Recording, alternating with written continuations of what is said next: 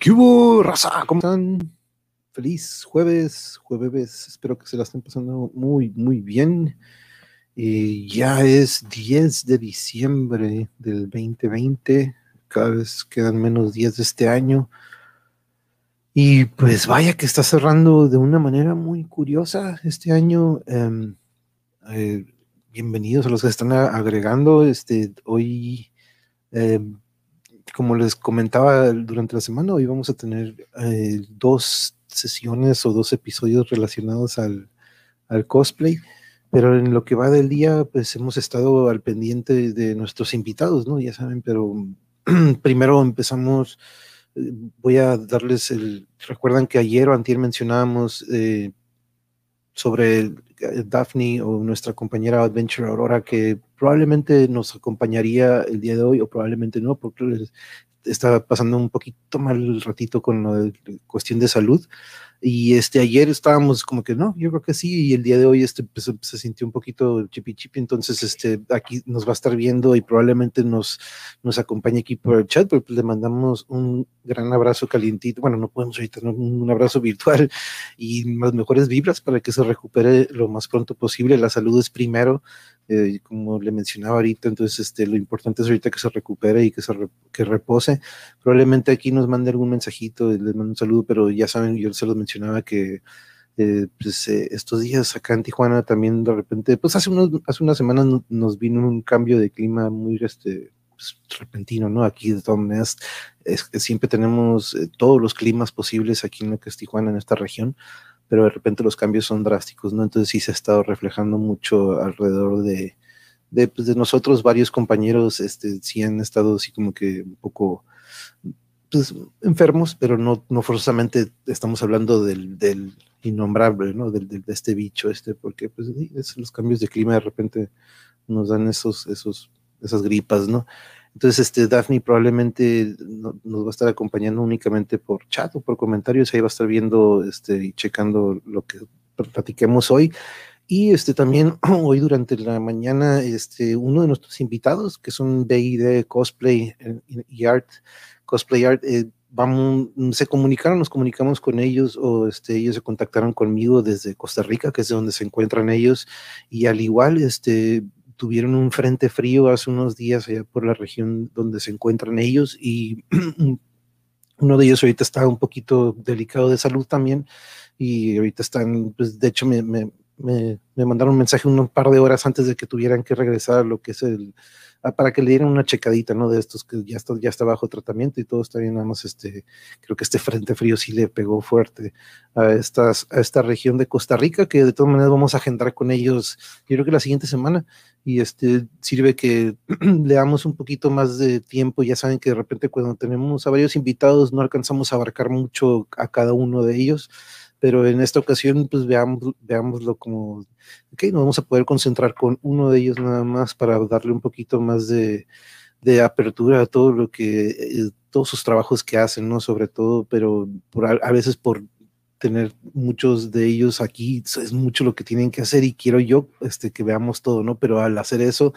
yo este, a veces les quito demasiado tiempo de lo que son sus días o sus noches, entonces este, de cierta manera eh, se, se, acomoda para que tengamos una plática más amena con cada uno de ellos, pero de todas maneras no vamos a seguir teniendo las pláticas en grupo porque es bonito de repente hacer esta comunidad entre todos ellos que pues de cierta manera, al igual que ustedes saben, ¿no? Como con los metaleros y con otros este, artes, me gusta juntar a todos los que somos apasionados de, de un mismo arte. Entonces, este, es una manera para mí de, de, que pues, ellos también tengan, vaya creciendo más la comunidad, ¿no? De por sí todo lo que es el cosplay y toda esta área de, de este mundo va creciendo y creciendo y creciendo y es increíble, ¿no? el, es, es, algo que se, no lo ve todo el mundo, ¿no? Pero es una comunidad increíble que ha ido creciendo y creciendo con el pasar de los años.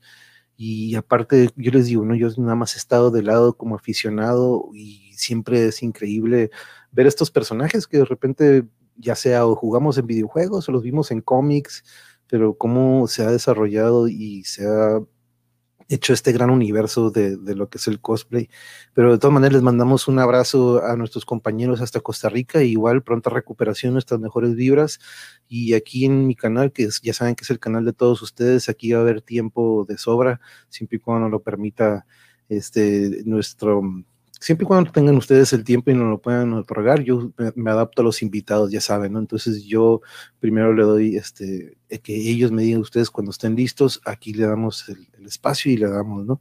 Pero bueno, hoy vamos a, hoy es nuestro quinto episodio y vamos a entrar en lo que es la caracterización y los efectos especiales. Entonces, este, este ya viene siendo otra ramificación. Como ustedes han visto, cada que tenemos un episodio vamos este, concentrándonos en diferentes áreas de este mundo que yo voy aprendiendo muchísimo y es algo que me encanta de, de, de, tener estas pláticas. Y pues en esta ocasión tengo el honor, porque no es el gusto solamente, ¿no? Sino que es el honor de tener a un, este, a un compañero que, bueno, a un, esta es la primera vez que vamos a tener el gusto de conocerlo, pero ya saben, Adventure Aurora nos hizo el favor de contactarnos con Akelis, que de hecho aquí ya está en on deck, como ya saben que de repente así como en la caja de bateo está esperando ahí este, ya para que le demos entrada. Alito, buenas noches, saludos hasta Kansas City, ¿cómo estamos?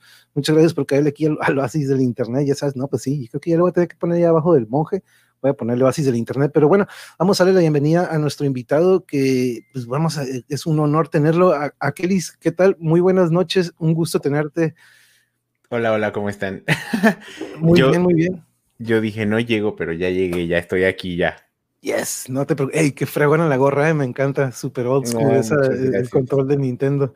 Oye, un honor primero que nada y te agradezco mucho que nos prestes un ratito de, porque yo sé el tiempo es oro, pero fíjate, es, es una, es, estos episodios que estamos teniendo semanal o quincenal es una manera para que mi audiencia y mucha gente que probablemente no conozca mucho de este arte que ustedes este, llevan a cabo, que conozcan el otro lado, ¿no? No nada más esta parte de ver ya el personaje eh, interpretado, ¿no? Pero antes de que empecemos, si gustas, Aquiles, como te digo, es un gusto, pero si quieres darnos una pequeña introducción por medio de Adventure Aurora, es donde tenemos este, esta conexión eh, uh -huh. Coméntanos, este, tú, no sé si en personas se han conocido, si virtualmente, dime si quieres cómo conoces a mi co-host, que ahorita estaba platicando, ¿no? Quedando un poquito enfermita y le digo, no, sabes que reposa primero, porque eso es, eso es más importante ahorita, pero si quieres, dinos cómo se dio esta conexión y de nuevo, muchas gracias. Pues yo la tenía agregada en Facebook y ella me escribió y me dijo, oye, te tengo agregado desde hace un ratito y este, y nunca habíamos platicado y así de bueno. Eh, y ya me comentó un poquito de tu proyecto y todo esto y entonces me, me, dijo que si quería participar con ustedes. Le dije que sí, yo encantado. La verdad es que eh, como parte de ahora mi trabajo de cosplay, lo, lo, lo último que estoy haciendo es eh, dedicarme a la enseñanza del cosplay. Eh, yo soy escenógrafo egresado del Centro Nacional de las Artes aquí en la Ciudad de México. Y este pues mi formación académica es, eh, fue hacia el teatro y hacia, o sea, me formé hacia el teatro, la ópera y la danza. Y de en la parte de escenografía eh, y ahí mismo compartí cosas con eh, vestuario, caracterización y maquillaje, este y utilería. Y fue por eso que como por esa misma enseñanza me empezaron a dar ganas yo de, impartir cursos. Entonces, justamente acabo de terminar uno la semana pasada eh, y me dedico ahora a, dar talleres de cosplay, talleres de caracterización, talleres de maquillaje, este, porque creo yo que el, el ya lo había comentado en otra, en otra entrevista, en otra ocasión, eh, creo que la vida del cosplayer la vida útil del cosplayer, ¿no? Ya cuando, cuando vas como brincando de, de, ciertas, como vas avanzando, vamos, ¿no? Empiezas como el cosplayer que va a las sesiones porque te gusta algún anime o una película o algo así, y luego empiezas a ir a concursar, y luego después de que concursas, en mi caso, que, que empecé a concursar después a nivel internacional, y tuve la fortuna de haber eh, representado a México y ganar en, en, internacionalmente, eh, de repente te empiezan a llamar como para juegos, ¿no? Para, para ser juez, para invitar, para ser invitado, pero después de ahí, ¿qué sigue, no? Ya de repente ya llegas a un punto en el que no, a mí no me gusta estancarme, me gusta como continuar. Y entonces llegué al, a la conclusión de, bueno, ahora voy a enseñar y voy a, a conocer y, y, voy a trabajar. Digo, aparte tengo, un, eh, mi trabajo es, es es igual de caracterización, pero para eh, empresas eh, como HBO, como Disney, como Netflix, este, ya en la parte de, marketing, ¿no? Entonces haciendo caracterizaciones y, de este, este, tipo de trabajo para esas empresas pero pues también la parte de cosplayer dije, ay, pues, ¿qué, qué le va a pasar, no? Y, y, pues eso, me dediqué como también a dar cursos, entonces está, pues en eso ando ahorita en este momento.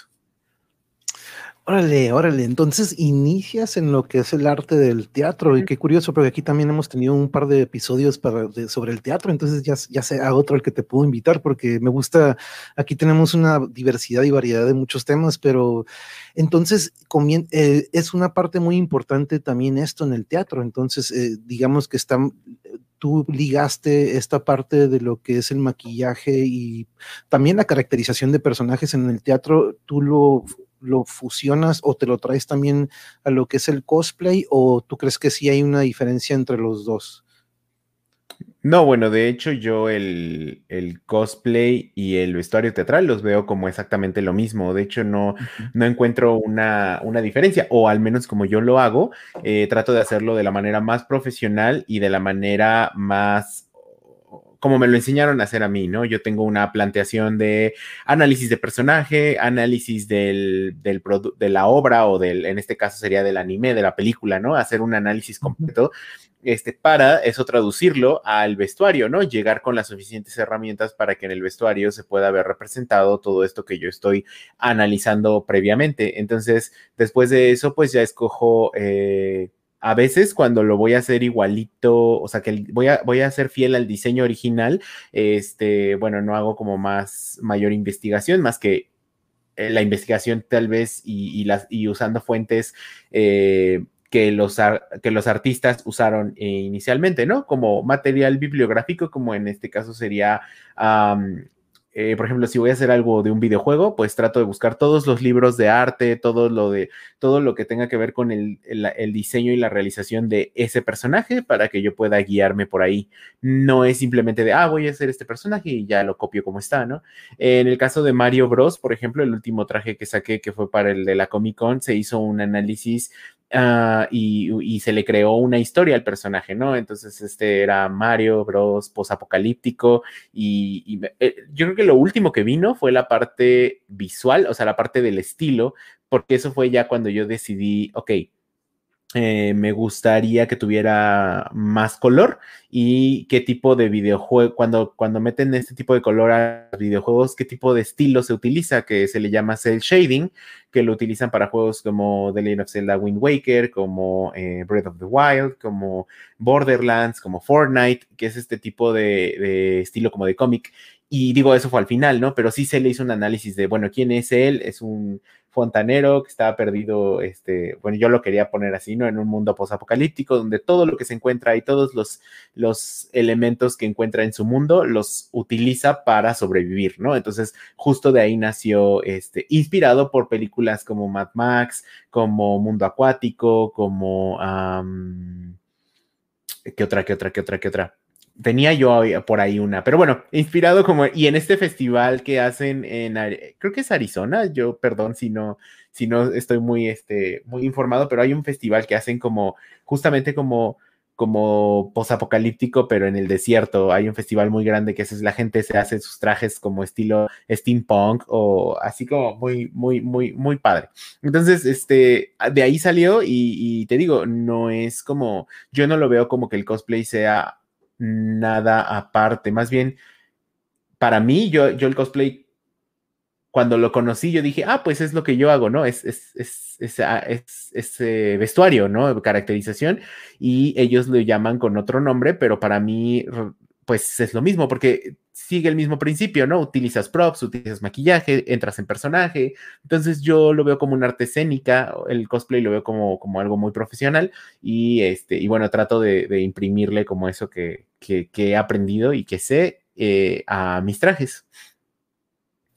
Y Increíble. ¿eh? Ahorita, y aquí tengo preparado todo, muchas imágenes de, tu trabajo, pero híjole, ahorita lo van a ver este Mario del que nos está hablando este, nuestro invitado. Y nada más déjame saludar rápido aquí que se están agregando unos. Que, ¿Qué onda, Dani? Saludos. Aquí se están agregando algunos que te van a empezar a aventar preguntas y algunas van a tener curva, algunas van a ser rectas. Entonces, este, pero no, aquí este, todos participan aquí en la audiencia. Entonces, este, ahorita te lo vamos a empezar. Aquí anda Adventure Aurora. Un abrazo. Espero que estés muy bien y calientita y tápate bien, cuídate bien, échate el setcito y nos dice, hola chicos, una disculpa, pero ando enfermísima y estoy hecha bolita en la cama. Gracias a Kelly por estar presente, pero no, aquí nos manda gracias, aquí está y no, muchas gracias por acompañarnos y estar aquí al pendiente y porque este, es muy importante que toda esta comunidad y, sobre todo Adventure que ha, ha, sido muy importante para estos episodios que hemos tenido y la verdad le agradecemos y, y las mejores vibras para ti. Este, aquí también te dice Alito, Adventure, mis buenos deseos y mis oraciones para tu pronta recuperación y por favor cuídate muchísimo. Muchas gracias Alito. Al igual yo me uno con, con Alito y sobre estos. Entonces, la caracterización podría ser el estudio y el análisis del personaje antes de salir a hacerlo, ¿no? O sea, tener esta, esta, esta información de este personaje, de cómo es, ya sea dentro del juego, dentro del anime o dentro del cómic, ¿no? Este, tú tuviste, veo que ahorita mencionas mucho y de hecho viendo tu trabajo veo mucho de Zelda, ¿no? Yo soy fanático también, al igual, o sea, ese control que traes en la gorra y, me lleva a ese juego del Zelda versión dorada, ¿no? ¿Te acuerdas del cassette que es así como que, uh, los que tenían esa versión dorada? Pero podríamos decir que tu influencia o tu mayor influencia fue este, porque hemos visto que pues, el cosplay tiene el lado del anime, tiene el lado del cómic. ¿Podríamos decir que tu primera influencia fue el videojuego y de ahí se abrió otros géneros? podríamos decir. Para mí, para mí los videojuegos siempre han sido una gran influencia. De hecho, eh, mi en general gira alrededor de los videojuegos. Eh, me dediqué a estudiar escenografía justamente porque quería como representar estos personajes, ¿no? Este, y, encontré la parte de la utilería, de repente era como, mira, de hecho aquí tengo, no, no, no lo planeé, pero hice este prop de esta Master Sword que tengo aquí atrásito este, y justamente era por eso, porque de repente yo veía cosas en lo, ah, pues estoy todo tatuado de videojuegos, también acá tengo un Kirby, ay no, acá de este lado tengo un Kirby, este, y siempre, siempre, fue, como, como, muy importante para mí, de hecho trabajé para la ah, distribuidora que, que, que trabaja para Nintendo en México, trabajé durante tres años ahí con ellos, este, entonces también, pues, digo, se volvieron parte de mi trabajo, se volvieron parte de mi, de mi, este, de mi formación. Em, todas mis referencias son justamente a partir de, los videojuegos y eh, por eso fueron eh, gran inspiración a mis primeros trajes. el primer traje que saqué fue el del School Kid. La primera caracterización que hice fue la del School Kid y esta fue en 2014 porque venía el concierto de, de Legend of Zelda a la Ciudad de México. Entonces yo veía que todo el mundo se caracterizaba de personajes que les gustaban y yo dije, bueno, pues yo quiero hacer mi, justamente estaba yo este, en tercer año de la carrera y dije, bueno, es el momento de, hacer algo por mi cuenta que, sea como igual, te lo digo, partiendo desde un análisis de quién es él y por qué y bla, bla, bla, y los materiales y todo esto, este, y fue, fue un, gran, un gran logro, fue un gran ah, éxito. Eh, me lo hicieron saber, ¿no? Yo, yo lo hice porque yo quería, pero la gente me decía, oye, es que está increíble, oye, ¿por qué no lo llevas a concursar y todo esto? Y este, y fue el que, el que pegó muchísimo. Y de a partir de ahí dije, bueno, pues esto me gusta, es lo mismo que estoy estudiando, eh, a la gente le gusta. Nintendo me llamó para hacer el, el, el School Kid oficial del lanzamiento aquí en, este, en Ciudad de México. Y después, sí, después de esto salió, uh, esto me motivó a hacer a Ganondorf, que fue el siguiente, y también me hablaron y me pidieron que les hiciera una réplica de la espada maestra para la tienda esta de, que ya de conveniencia que ya se va de la Ciudad de México. Estuvimos este, ahí anunciando hice el pedestal de la espada maestra y se sacaban fotos conmigo y ese fue otro, o sea, me abrió el cosplay y los videojuegos me abrieron la puerta a muchísimos eh, trabajos, ¿no? Y justamente a partir de que yo empezaba a subir estas galerías a, Instagram y a todas mis redes sociales, me empezaron a contactar de HBO, de Disney, de Netflix, así de, oye, todas esas caracterización, queremos que nos hagas esto y esto y esto y esto. Entonces así fue saliendo, ¿no? Eh, entonces, eh, la verdad es que está, está bastante, bastante padre y, y te digo, fue algo que se fue dando, pues, como naturalmente, ¿no? Brinqué del teatro, de la caracterización y todo esto, eh, teatral, al cosplay y nunca lo sentí como algo ajeno, ¿no? Sí, se, volvió algo natural, ¿no? Y, estoy de acuerdo aquí con lo que dice Alito, muy admirable porque una persona hace su pasión de los videojuegos, lo ha convertido en arte y su modo de vida, qué excelente que se vea y tiene muy buena redacción. Así es, Alito, increíble, ¿no? Que, que de este lado que muchos eh, pues se estigmatizó por mucho tiempo, ¿no? Y ahorita estamos viendo cómo ya se han vuelto hasta torneos mundiales que híjole, pero a, este punto, ¿no? Que también aquí vemos un ejemplo con Akelis que ya también este, existen estas competencias y ahorita vamos a ver, porque la verdad es un orgullo, Alito, como bien lo dices, y tu pregunta sí la detecté ahorita, Alito, pero vamos a, yo creo que ahorita la voy a meter más o menos en donde vayamos, porque mira, tengo aquí unas preguntas, ya vimos lo de la caracterización, pero para nuestra audiencia y un poquito para mí, explícanos qué son los efectos especiales dentro de lo que es el cosplay. Ahorita nos platicabas que ahorita lo veremos más adelantito en los trabajos, pero en sí, danos si quieres una pequeña definición o qué serán los efectos especiales dentro del cosplay. Pues mira, efectos especiales como tal, más bien es, bueno, yo lo, yo lo llamaría eh, maquillaje, ¿no? la parte del maquillaje y la parte de la caracterización, eh, que se les llama como efectos prácticos, porque los haces, son prácticos para, utilizarlos, vamos. Este, eh, yo los empezó, empecé a meter en mis trajes porque mm, yo quería, como te digo, ver de una manera profesional lo que estaba haciendo, entonces yo dije, tengo que aprender muchísimos más ah, cosas, ¿no? Muchísimos más eh, procesos para poder realizar esto a nivel, pues, que, no sea como, bueno, yo trataba de salir como de la parte como amateur, ¿no? Quería yo crecer en ese sentido y quería yo aprender más cosas, entonces yo dije, bueno, si esto lo hacen en el cine, si esto lo hacen en el teatro, de repente caracterizaciones con prostéticos, eh, no nada más salirme un poquito de la parte de los pupilentes, las pelucas, sino ya empezar a cambiar eh, la estructura eh, facial, ¿no? Eh, los volúmenes, trabajar con ese tipo de cosas, eh, usar dentaduras, dentaduras este, para, para, los personajes que le daban más realismo y que, que lograban que, las, que el personaje se completara, ¿no? Eh, por eso es que empecé a meter esto y yo de manera intuitiva, de manera como muy...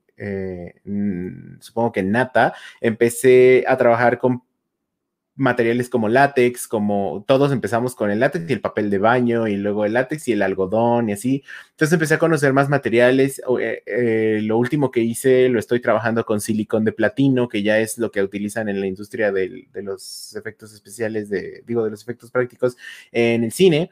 Este, y ya estoy trabajando con resinas epóxicas y ya estoy trabajando con otro tipo de cosas. Eh, que bueno, Aquí el gran problema es que el cosplay lo, lo costea uno, ¿no? Eh, ¿no? ¿no? hay como que es raro cuando te dicen, oye, haznos un traje para tal proyecto. Eh, cuando se hace así, pues qué padre, porque todo el material, todos los insumos eh, van de parte del, de la empresa que te está contratando.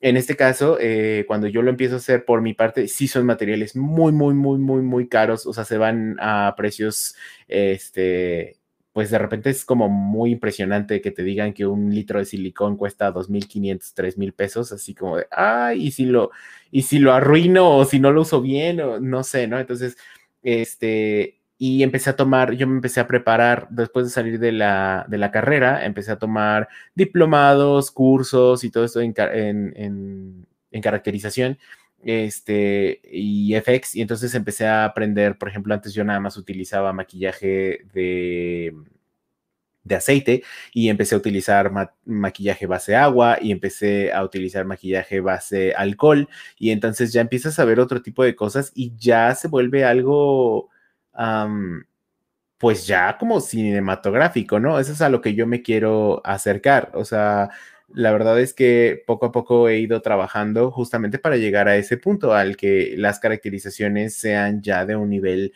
cinematográfico, profesional. Digo, ahora que, ahora que ya también la tecnología está, eh, pues ya cualquiera tiene una cámara 4K, ¿no? O sea, ya está en el celular, graba 4K o, o de repente ya es un HD así muy cañón. Entonces, pues ya se acerca demasiado a, los detalles. Entonces, me gusta como conservar esa parte y mejorarlo. Este, y trato como de, ir avanzando y, es algo que yo les explico a mis alumnos en, las clases, ¿no? Yo les digo, eh, sálganse de látex porque mucha gente utiliza materiales que ven que les funcionan a otros, pero no, conocen los protocolos de seguridad que hay que seguir, ¿no? Eso es súper, súper importante porque no todo mundo puede usar látex, porque no cualquier látex se puede utilizar, porque puedes tener quemaduras de tercer grado, eh, químicas de tercer grado, tanto, no se puede usar cerca de los ojos, no se puede usar en, el, o sea, es una cosa y, también pensé en dar este tipo de cursos y pensé en abordar, porque mucha gente en las convenciones me, decían, oye, ¿cómo te, te, maquillaste o cómo hiciste esto? ¿No? Y me decía, es que yo utilicé, un chico una vez me comentó eh, que había utilizado grasa para zapatos para ponerse en la cara y yo así le dije, no, puede ser, ¿no? Pero es justamente porque eh, como yo cuando inicié, yo no sabía con qué hacer mis cosas, ¿no? Entonces empiezas a experimentar y todo, pero también hay un riesgo ahí en, en esa parte, ¿no? Un riesgo que, que después te puede salir más caro estar yendo al dermatólogo, una dermatitis, un, algo, una infección en los ojos, o sea, el uso correcto de los pupilentes, la, la sanitización correcta de los vestuarios también, porque hay mucho vestuario que texturiza uno, o sea, le da como estos acabados y no se puede meter a la lavadora. Entonces hay formas que yo aprendí en teatro este, y en el cine para sanitizar el vestuario sin necesidad de lavarlo, ¿no? O sea, digo, obviamente puedes lavar algunas partes, pero hay otras que de plano no se pueden, ¿no? Entonces, eh, porque se la, la textura. Entonces, eh, todos este tipo de protocolos fueron los que yo fui como tratando de involucrar en mi cosplay, en mis caracterizaciones, eh, junto con los, con la caracterización ya en prostéticos, la fabricación de prostéticos, peluquería, todo esto, para dar este salto, ¿no? Para, pues yo creo que más que nada para como lo que digo, ¿no? O sea, si yo lo veo de manera profesional y quiero que me paguen y quiero que me tomen en cuenta de manera profesional, pues lo tengo que hacer de la misma manera, ¿no? Entonces, eh, fue por eso que empecé a meter eh, este tipo de, efectos prácticos y de caracterización y de prostéticos y de todo esto eh, en mis trajes. No, y qué, qué, interesante eso que dices, ¿no? Tener una diversidad en cuanto a eso, porque de repente mm, es el, tener también el conocimiento, ¿no? De que alguno de estos puede ser nocivo para alguna persona, no todos tenemos la misma este, reacción en nuestra piel a ciertos productos o a ciertos sintéticos, ¿no? Entonces también eso es muy curioso que también no se queden con un solo material, ¿no? Sino que también haya una diversidad entre ellos. Y ahorita que platicas sobre esto, tú, después de todo este, este recorrido que has tenido de todos estos productos, que lo hemos escuchado aquí a través de los episodios, ¿no? Que uno comienza de repente hasta con cartón, ahorita lo mencionabas, papel del baño, y de repente vamos viendo, pues, aquí lo hemos escuchado mucho, la goma Eva, entonces para los props, y ahorita nos mencionabas el látex, pero en cuanto a esta pregunta, ¿tú tienes algún material esencial o preferido que tú digas, ok, esto es lo que siempre voy a ocupar? O que tú digas, no, la verdad, se, puede utilizar lo que sea, o, tú has comprobado que sí hay algo que sea lo más eficaz? Pues en cuanto al. En cuanto a la caracterización y a la elaboración de props, creo que lo mejor, lo mejor, lo mejor es el silicón, silicón de platino. Eh, para la fabricación de moldes serían resinas epóxicas. Eh, para para, y algo que creo que es lo que lo más importante de todo es el pegamento de los prostéticos. Muchas personas utilizan látex para pegarse piezas prostéticas, eh, lo cual, pues, a final de cuentas, el látex está en contacto con la piel y sigue sus. El, el látex es un, es un. Bueno, no sé si vaya a errar, pero bueno, eh, lo que sé es que es un como una especie de polímero un, que está suspendido en amoníaco.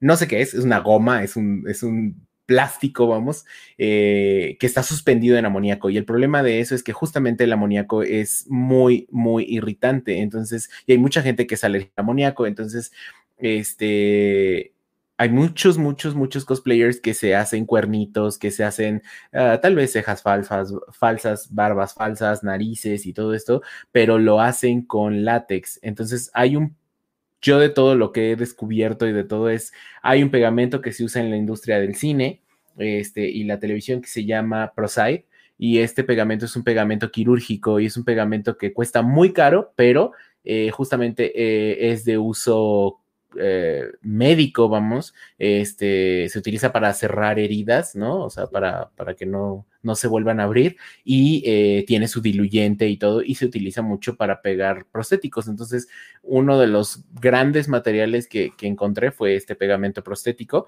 Este, y uh, en el caso de los cosplay, también, bueno, yo utilizo pura goma eva también. Eh, es, es, muchísimo más fácil de utilizar, es termoformable, se puede pintar, se puede lijar, se le puede hacer absolutamente todo. Eh, y hay mucha gente que me dice, oye, ¿por qué no utilizas Warbla, que es otro material que, con el que se recubre la goma eva? Pero justamente es eso, es un material con el que se recubre la goma eva. Entonces, si vas a hacer un, una armadura o algo, primero tienes que hacerla de goma eva y luego gastar eh, en Warbla para recubrirla, lo cual me parece un poquito de repente innecesario. Este, si le das un buen tratamiento a la goma Eva, ¿no? Entonces, este, creo que de lo que, bueno, y de maquillaje, por ejemplo, eh, yo soy fan, así me volví fan del maquillaje de base alcohol. Este, lamentablemente hay pocos lugares donde lo puedes conseguir aquí en México este, y son muy caros. Eh, yo me he traído paletas, cuando, cuando fui a concursar a Nueva York, de allá me traje unas cuantas paletas de, de maquillaje base alcohol. Es muy bueno, dura hasta que te lo quitas con alcohol, entonces no hay ningún problema de, de que se te caiga o así. Aunque eh, no, que yo sepa o que yo haya visto, no hay eh, o ha de salir muy, muy caro, supongo, para fondear, o sea, para hacer un body paint completo, ¿no? Para, para cambiarte el tono de piel, sí está medio complicado. Este, yo para eso utilizo maquillaje base agua y algún sellador que evite que sudes, ¿no? Bueno, que, que inhiba como esta parte. Este, pero yo creo que mi material favorito sería el pegamento prostético, porque de verdad que me ha, me ha ayudado muchísimo, ¿no? Este, para las caracterizaciones.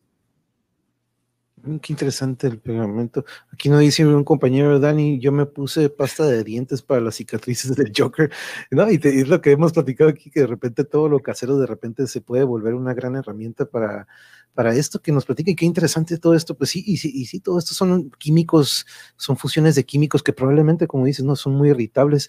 Pero mira, vamos entrando aquí un poquito a lo que es este, de hecho aquí está esta... Mm, Aquí tenemos esta imagen que tienes tú en tus redes sociales, de hecho, y al final vamos a darlas, pero aquí tenemos como, este es el Mario, ahorita lo vamos a ver de este, en otra imagen, pero puse esto como para empezar a ver.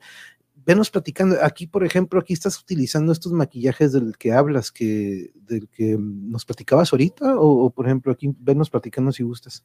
Ok, este que traigo, bueno, el chico que está a la derecha, yo lo maquillé. Te digo que de repente salen, justamente ahora en, Día de Muertos salen muchos maquillajes. Ese maquillaje que él trae es base, es combine maquillaje, maquillaje base agua con maquillaje en crema. Entonces, ese es como muy justamente para fiestas, para eventos, para fotos, para cosas así. no sé, ahí no, ahí no traigo maquillaje base, este, base alcohol.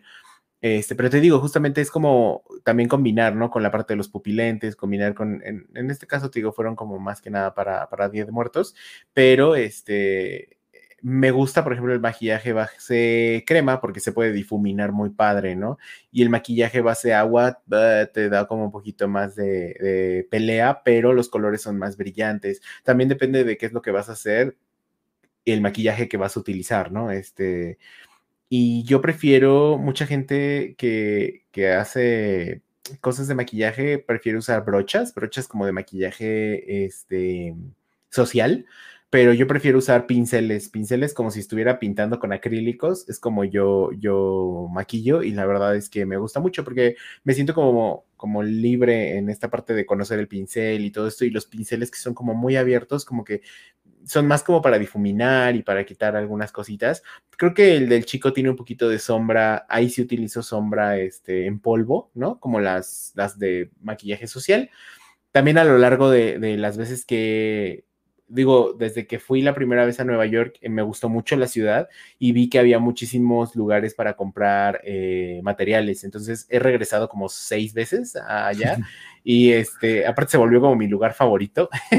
Es, increíble. está, increíble ciudad. Está bien padre. Tienen unas tiendas enormes de puros productos de Halloween, o sea, y están abiertas todo el año, entonces ah, puedes encontrar muchas cosas y justamente cuando voy, pues de allá me traigo así todo lo que puedo de, materiales. Este, hay una tienda eh, justamente en Manhattan que se llama Manhattan Wardrobe Supply, una cosa así.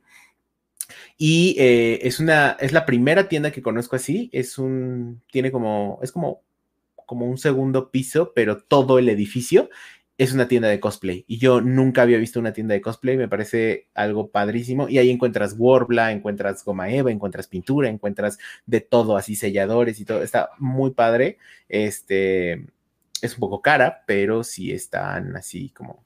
Estos, como te digo, son maquillajes eh, pictóricos. Es maquillaje que no lleva prostético, que nada más es pura, puro eh, maquillaje. El de la izquierda del zombie es un, este, el que trae el, ojo naranja, es puro maquillaje de agua y el maquillaje que está a la derecha es una calavera que hice como inspirada en, en la tinta, ¿no? En la tinta cuando cae en el, en el agua y de varios colores. Este, este tiene maquillaje de agua y pigmentos. Este, también está bien padre luego experimentar y buscar.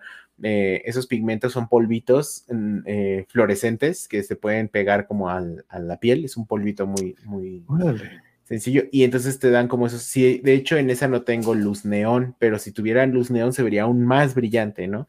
Entonces, este está, está padre. La verdad es que me. Mm, estos, estos más que nada son justamente como. Viene la época de, Día de Muertos y yo hago como sí.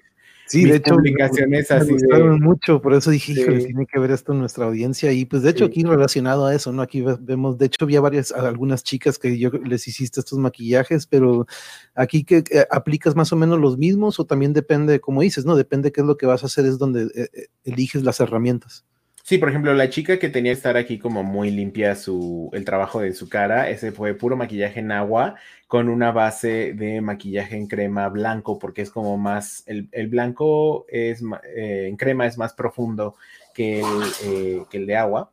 Entonces, este, justamente eh, así se hizo. Y el de la monja, que soy yo, traigo este, pupilentes y traigo unos dientes que hice esos dientes, ese prostético dental, lo hice eh, sacando un, o sea, me saqué mi propia muestra dental, ¿no? Mi, dentadura, este, la hice como, pues, como lo hacen los, los técnicos dentales y de ahí se fue moldeando con acrílico dental. Cada diente se hizo con acrílico dental, se le hizo una encía y se le hizo un paladar para que pueda, pudiera como clavarse, o sea, e, esos, ese tipo de dientes yo me los pongo eh, y no se me mueven para nada, no necesito ni pegamento ni nada, simplemente tienen la forma de mis dientes este, por abajo y por dentro más bien, y entonces ya este, puedo estar con ellos. Y también depende de cómo se realicen, que puedes de repente hasta hablar y comer sin ningún problema, ¿no? O sea, tampoco es como que, sí, tampoco es como que todo el tiempo estés, este, tienen un tratamiento especial justamente para que puedas tú hacer todo esto y los dientes se ponen como por encimita este, y ya puedes lograr este tipo de efectos, ¿no? Entonces, este, también, también está, trato de, bueno, aprendí esa parte de, de, prótesis dentales justamente para poder mejorar, porque hay muchos personajes que tienen dientes pues diferentes, ¿no? Entonces, también por eso. Este, igual estos dos fueron para promoción de, de, de maquillaje de Día de Muertos, ¿no? Son, más que nada, bueno, yo, les llamo maquillaje pictórico, es como más como con, con pincel y con maquillaje, más que, más que una caracterización como tal. Sí.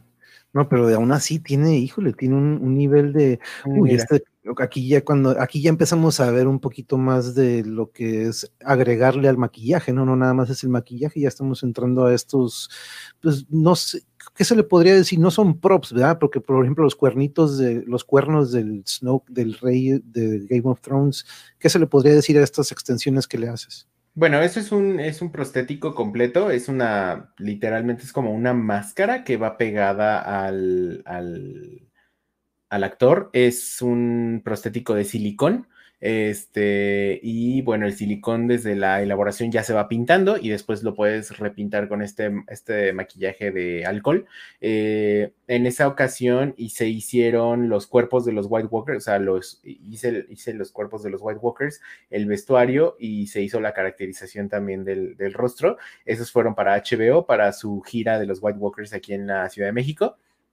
Y el que está a la derecha es un prostético de foam latex. El foam latex no me gusta mucho usarlo porque el silicón, por ejemplo, seca al aire libre, ¿no? O sea, bueno, tiene su componente que hace que endurezca y ya. Este, y el foam latex, el problema es que es muy complicado de hacer. Este tiene que utilizar una batidora y todo, y tienes que tener tiempos de realización y todo esto. Y todavía que se hace, se tiene que meter a hornear en un horno especial. Entonces, es una lata hacer cosas de foam latex. Si tuvieras, si tuviera yo un estudio enorme donde tuviera mi horno y así, ¿no? Gente mezclando el foam latex por mí, pues bueno, porque aparte antes de lograr este tipo de, cosas, se necesita hacer una escultura. Primero se le, se le saca un live cast al actor eh, para tener la forma de su cara o su cara en en yeso o en ultracal y después de eso eh, hay que hacer la escultura eh, con, bueno, yo la hago con, con plastilina de escultor, este, y haces exactamente lo que estás viendo, ¿no? Perdón, en el caso del White, del, White Walker, del, Rey de la Noche, pues había que hacer absolutamente todo, todo, todo, todo encima de la cara. Luego eso se le saca un molde, luego un contramolde, luego después de ahí ya se abre y se vacía con el silicón y se cierra y ya sale, ¿no? Y en el caso del, del carnicero, es lo mismo, nada más que aquí es el molde solamente de la. E, el, de, el del Night King es de dos partes y el otro es de una sola parte, entonces nada más se, utiliza la parte de adelante y lo, lo, llenas de foam latex, lo aplastas, lo metes al horno, lo sacas, este, y, y si te fue bien y todo funcionó, sale. Si no, se arruina, porque te digo que el foam latex es muy especial. El silicón ya viene como más. Eh, como más fácil de hacer, ¿no? Pero en diferencia de precios, pues sí es, sí es bastante, aunque en el caso del foam latex, por ejemplo, lo puedes aplicar y lo tienes que retirar como con mucho cuidado para que te quede como, puedes poderlo volver a reutilizar. En el caso del silicón es un poquito más duradero y también los moldes hechos de, por ejemplo, en el caso de, del foam latex podrías utilizar moldes hechos de, de yeso, de ultracal y en el caso del, del silicón podrías utilizar moldes hechos de resina epóxica, por lo tanto el de resina epóxica te va a dar muchísimas más reproducciones que el otro, entonces también hay que evaluar eso y dependiendo del proyecto en el que estés y, el, y, el, y el presupuesto, ¿no? No, y, por ejemplo, esta del White Walker, más o menos un, un más o menos cuánto tiempo tomó o cuánto dura, toma de hacer una de estas máscaras o desarrollar todo, ¿no? Digamos desde el molde hasta que, desde el inicio a fin, más o menos que son días, horas o... Pues más o menos han de ser como unos 20, 25 días de realización y eso sí va rápido porque también como hay que hacer la escultura, pues sí te puedes echar unos 3, 4 días en la escultura por los detalles y todo esto. Eh, la fabricación del molde, los tiempos de secado, todo esto sí también aumentan bastante. Entonces sí son proyectos como de 20 días un mes más o menos. Este, cuando son, aquí nada más tenía las manos de silicón y la máscara, ¿no? Pero si fuera una caracterización ya completa, ah, bueno, y eso nada más de las partes de silicón, porque la realización del vestuario, la texturización del vestuario, todo esto también aumenta. Entonces, sí es un proceso bastante largo y en precio, o sea, también el costo de los materiales, pues sí, o sea, por ejemplo, este, este traje más o menos ha de costar completito, o sea, en puro material, como entre unos, no sé, como unos 20, 30 mil pesos más o menos, un poquito más. Este, y a la hora de, o sea, y eso sin contar eh, la mano de obra, ¿no? O sea, si se eleva como, como unos 60, 70 mil pesos nada más de, de, puro, de pura caracterización, ¿no? O sea, por eso te digo, eso no, eso pagar yo, si quisiera hacer yo, yo, yo, yo, yo, para mí el, el Night King, lo pensaría dos veces porque yo tendría que pagar de mi bolsillo justamente esos 20, ¿no? Más o menos 20, 25. Este, cuando es para una empresa grande, pues ellos, ellos dicen, ok, yo lo quiero para mi comercial y pues el que es que con el comercial y con todo, o sea, tienen presupuestos muy altos justamente para que, porque no nada más se hizo al Night King, se hicieron otros tres White Walkers este, y se hicieron otros, otros tres trajes, entonces eh, ahí sí me dieron un presupuesto así de, ah, bueno, pues tienes digo, no fue como tienes carta abierta, pero sí fue como bueno, haznos un presupuesto por todos. Y sí, o sea, en, ningún momento me dijeron, sabes que no, que, que eso también es algo súper importante de platicar, es por eso no hice teatro. Por eso me salí del teatro, porque cuando yo estaba estudiando, eh, normalmente me decían, oye, haznos una escenografía, un vestuario, un maquillaje, un bla, bla, bla. Este, y cuando les hacías, justamente yo hacía como el presupuesto, hacía los diseños de maquillaje, de todo esto, y cuando se los entregaba me decían, ay, pero es que no tenemos dinero, o es que vamos a, a, meterlo a un concurso, a ver si nos ganamos la beca de no sé qué carambas, y a ver si nos pagan, y a ver si, entonces yo dije, mm, pues no voy a poder trabajar así, porque me frustraba mucho yo, y yo decía, bueno, ¿cómo quieren que yo haga algo si terminan haciendo cosas sin presupuesto, que aunque no tengas, aunque tengas poco dinero, de repente hay cosas que de plano no se pueden lograr, o sea, de, no voy a, no voy, después de conocer este tipo de materiales, ya es muy difícil volver a hacer cosas de papel de baño con látex. O sea, de verdad, y no por, no por ser, eh, pues, grosero ni, ni, ni, prepotente ni nada, simplemente porque te das cuenta que ya no es la misma calidad, los materiales no te dan las mismas transparencias, la, misma durabilidad, la misma eh, calidad, ¿no? O sea, ya no, ya no se puede. Es como si traes un smartphone y te quieres cambiar a un, este, al, al, al, que se cae, al, al, Motorola ese que se caía y no, o sea, ya no puedes volver, ¿no? O sea, de plano es, es muy complicado. Este, y también porque te das cuenta de la calidad, o sea, también los materiales, no es que los materiales te hagan mejor artista, pero sí te dan muchísimas más oportunidades y, logras cosas muchísimo más realistas, ¿no? En este caso.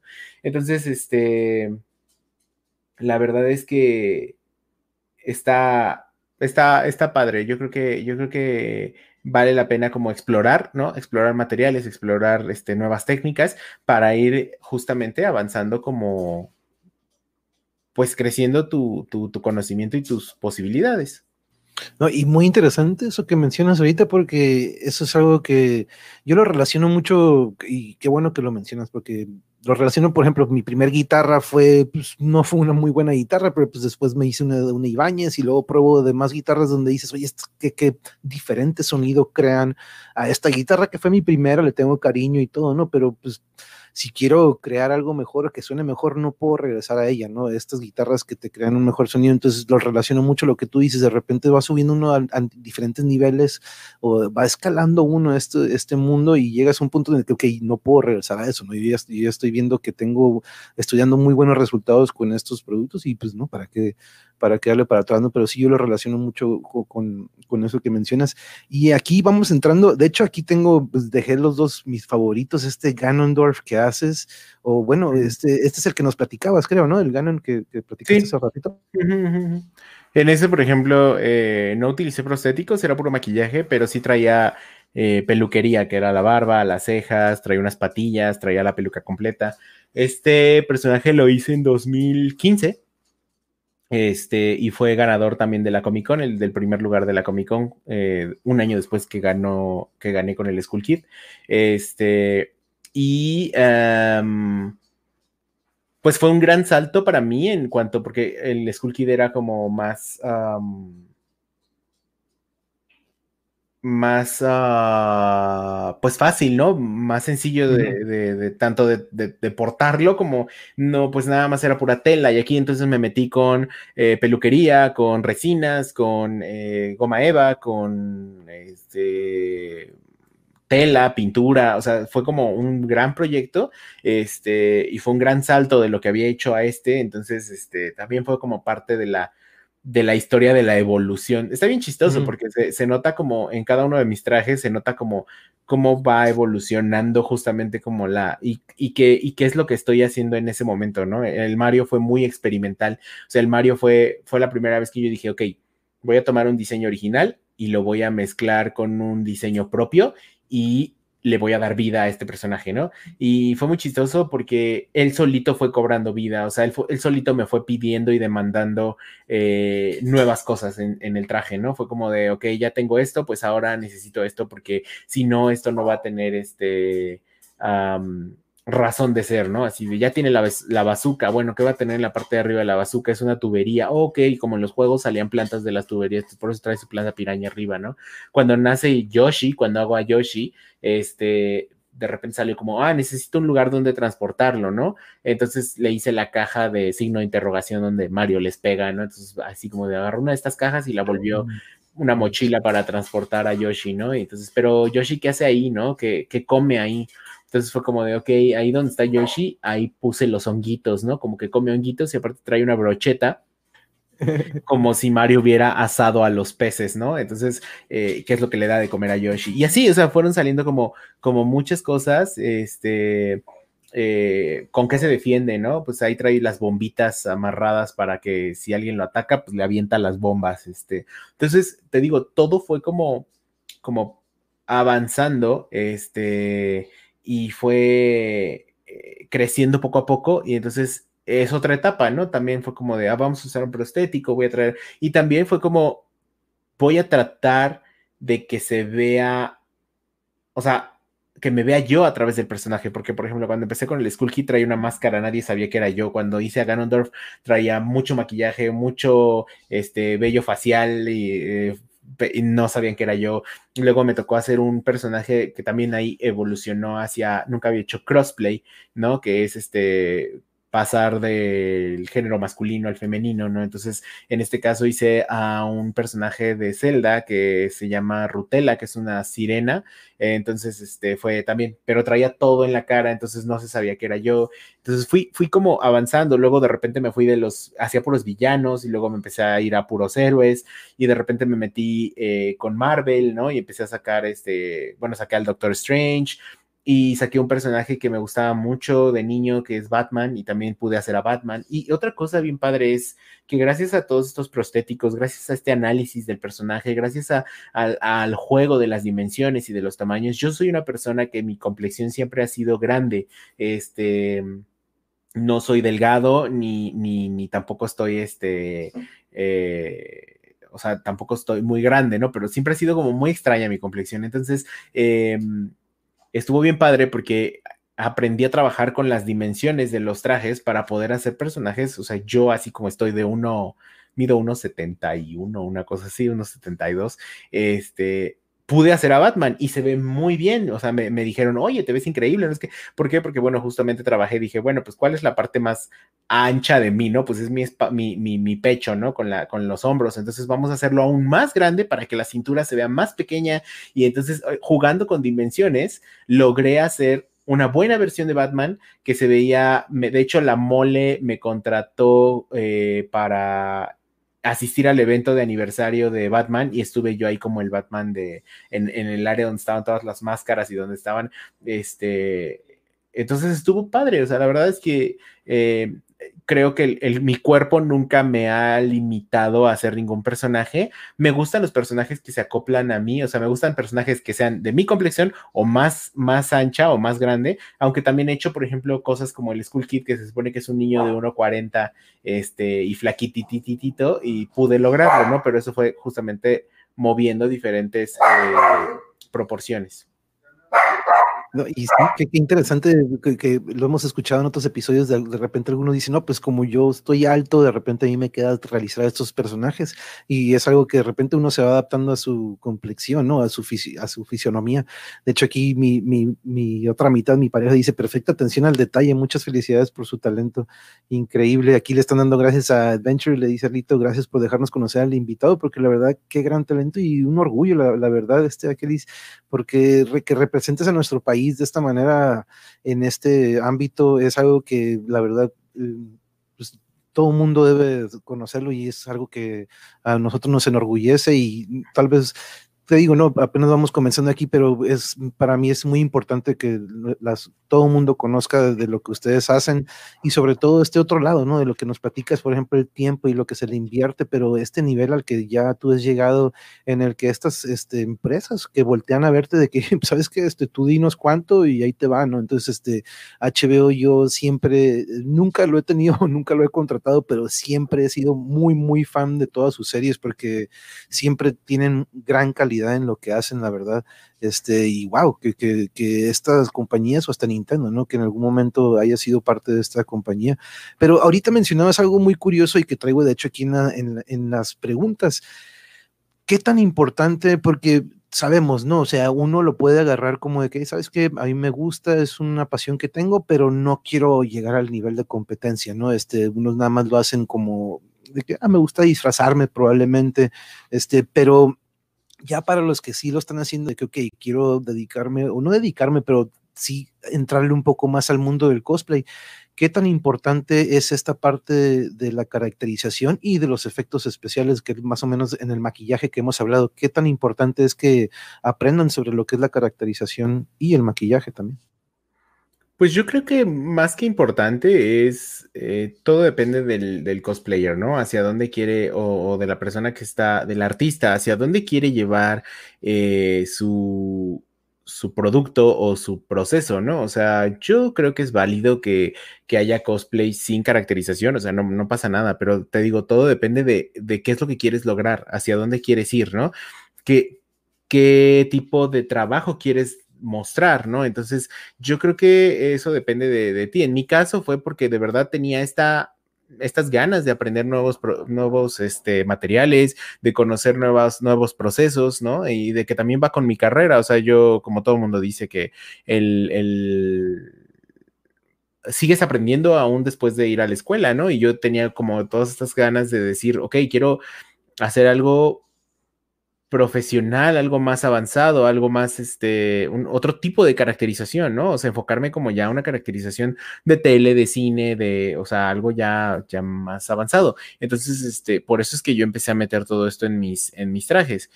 Este, pero no creo que sea ni un requisito, ¿no? Ni, ni, ni, ni sea algo más importante o menos importante, simplemente es qué calidad de trabajo quieres realizar y, qué es lo que quieres, qué materiales o qué técnicas te están dando para realizarlo, ¿no?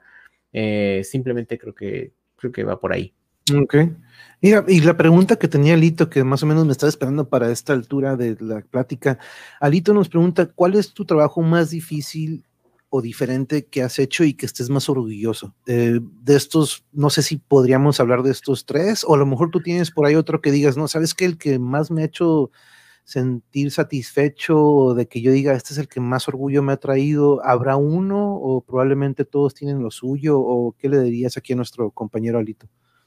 Pues al principio yo pensaba que el Skull Kid era el mejor y luego vino Ganondorf y dije, oh, pues este es el mejor. Pero la verdad es que la satisfacción más grande que me he llevado ha sido con Mario, este, porque tuve la oportunidad de ganar el primer lugar eh, de, todo el evento de la, de la, New York Comic Con, ¿no? y, y, fui representante de Nueva York en Chicago. Entonces, este, para mí fue como como lo máximo que me ha pasado hasta ahorita, ¿no? Aparte de que es un trabajo que me costó mucho, o sea, literalmente el proceso de Mario Bros fue de un año, este, porque primero lo saqué en versión realista y luego empezó como a evolucionar, evolucionar solito, como te digo, y empezó a cambiar, a cambiar, a cambiar, y, todo ese proceso duró un año. Este, obviamente no de trabajo constante, pero sí también, yo creo que mucha gente dice eso, ay, pues es que cuánto te tardaste en tiempo real, no, pues creo que también el hecho de, del tiempo que no estás realizando, pero que estás pensando que podrías realizar, también es parte de ese proceso, ¿no? O sea, porque no llegas a conclusiones de decir, ay, voy a hacer esto, esto, esto, esto. O sea, fue evolucionando y si no hubiera pasado todo ese año, yo tal vez no hubiera llegado a esa versión que final, ¿no? Que, que, que realicé. Entonces, este... También algo que, que, me ayudó mucho con Mario fue que mucha gente me conoció en el extranjero, mucha gente eh, volteó a ver mi trabajo, ¿no? Y, y, eso está, o sea, sí había pasado con Skull Kid y con Ganondorf y con algunas otras cosas, pero no de esa manera, ¿no? O sea, de verdad que, y, me, dio la oportunidad de conocer a mucha gente de la cual yo era fan, o sea, de verdad era como, ay, es que este cosplayer yo soy su fan y, de repente me veían y, oye, es increíble tu trabajo y, recibir, por ejemplo, menciones de parte de Nintendo, de parte de, youtubers que a mí me gustaban mucho, este, de gente del medio, ¿no? De, de, eh, de gente que está metida también en la caracterización, o sea, decirme así, oye, sin tú saber este tipo de cosas, lograste algo muy padre. Entonces, este, yo creo que Mario ha sido que fue el último que hice. Seguramente cuando haga otra cosa yo diré, ah, pues este es mejor, pero, pero ahorita en este momento, o sea, también fue, es muy extraño porque con todo esto de la pandemia es como si yo, la verdad, eh, este año, en octubre, se, se, cumplió un año de que yo gané, pero no hubo Comic Con. Entonces, literalmente sigo siendo el, o sea, voy un año de, como todos, ¿no? Vamos un año desfasados. Entonces, yo sigo sintiendo que fue apenas en octubre, ¿no? O sea, la verdad es que no, no, y también eh, eso es súper importante, yo creo que en, el trabajo de todo, de todo creador, de todo este diseñador, eh, este año ha sido como muy complicado por, digo, para todos por obvias razones, pero eh, esto mismo me ha llevado a tener como un periodo de, como de, de, de pausa, ¿no? O sea, de verdad, yo no me he sentido he dado cursos y he hecho varias cosas y así, la espada y todo esto, pero no me he sentido del todo inspirado ni, ni, ni, motivado para hacer algo. O sea, de verdad he estado así como en stand-by, así me quedé así como bien raro. Este, y te digo, no, no es que, no es que la calidad de, de mi trabajo baje o que los cursos no signifiquen nada o que, pero simplemente algo que me haya inspirado. Yo creo que justo estoy esperando a que salga un nuevo juego de Zelda que va a salir, eh, se supone que el próximo año, eso espero.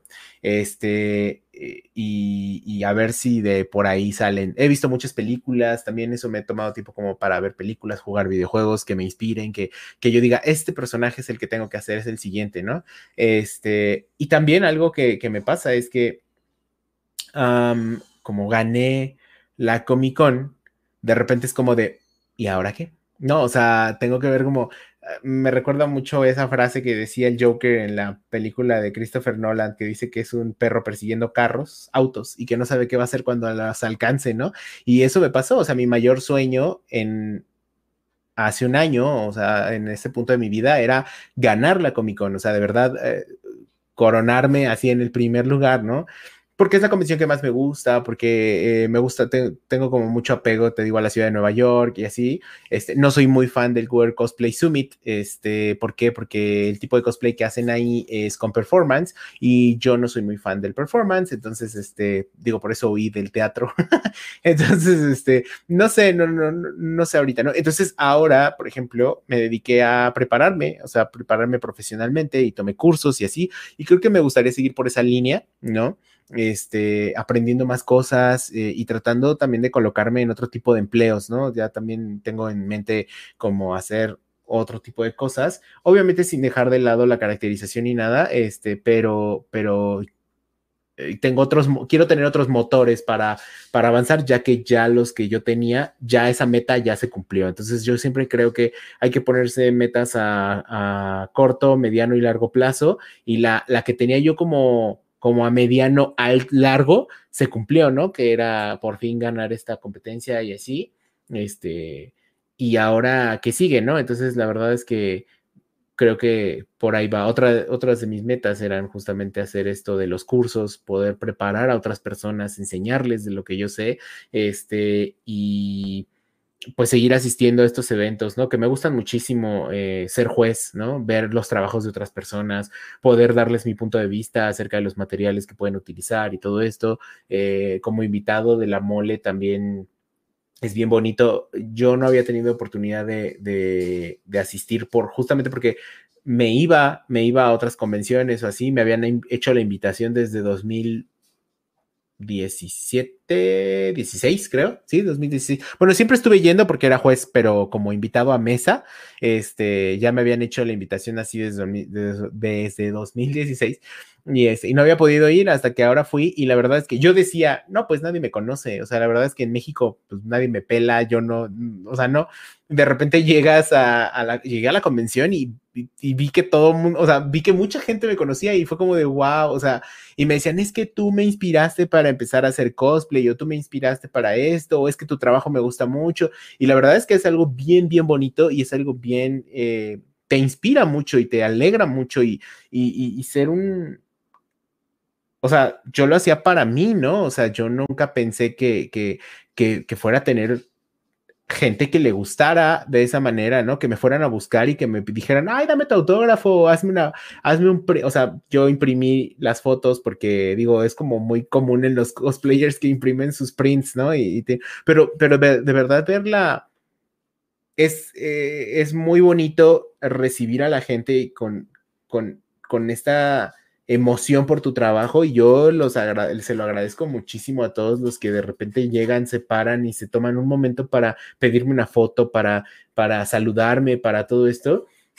La verdad es que eh, me gusta mucho, entonces también por ese lado, pues creo que no me gustaría dejar eso, eh, pero te digo, sí quiero buscar algo ya que vaya conmigo, o sea, el, siguiente paso, vamos, el máster de el el, ¿cómo le llaman cuando, cuando sales de la carrera y entras a los doctorados, haz de cuenta, ¿no? Doctorado, ¿no? La, maestría. Eso quiero, o sea, eso es lo que quiero pues seguir haciendo.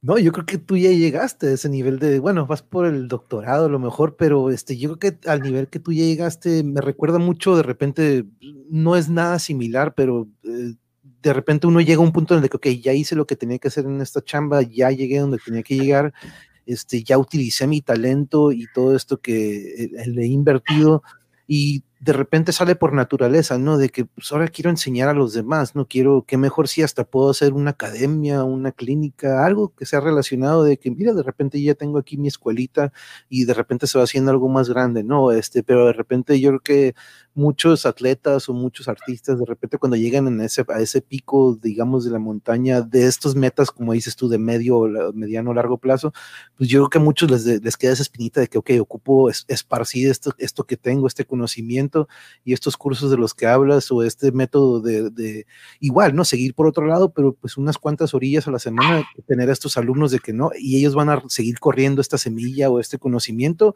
y, y de repente uno se inmortaliza, ¿no? Dentro de ellos pero mm, yo veo esto que tú haces, dude, y este, este, este, nivel que, que, tú llevas. Y de hecho aquí he, tenido bastantes ocasiones a Kakagoto, que ella siempre me habla de la mole, ella es una aficionada de anime y de todo este mundo, y ella siempre anda con su botarga de dinosaurio ahí en la, mole, ¿no? Siempre nos platica de este evento y escuchar que pues tú eres de estos que están en, en, este panel o en estos que tú que les dan esta oportunidad, ¿no? De ser, pero es increíble, ¿no? Yo también lo viví como maestro y como entrenador, ver la reacción de los demás, sobre todo los niños y cómo aprecian lo que uno hace por ellos sin, como dices, uno lo hace por sí mismo, ¿no? Porque les gusta enseñar, pero de repente vemos, no me gusta decir la palabra influencia, pero somos de repente una motivación, ¿no? Somos de repente como que una chispita que enciende a veces algo dentro de ellos que probablemente ahí lo tienen escondido y como que por pena o de repente, ay, no, ¿qué van a decir de mí? Pero de repente cuando ven todo este mundo que existe y dicen, no, pues entonces yo quiero ser parte de él, ¿no?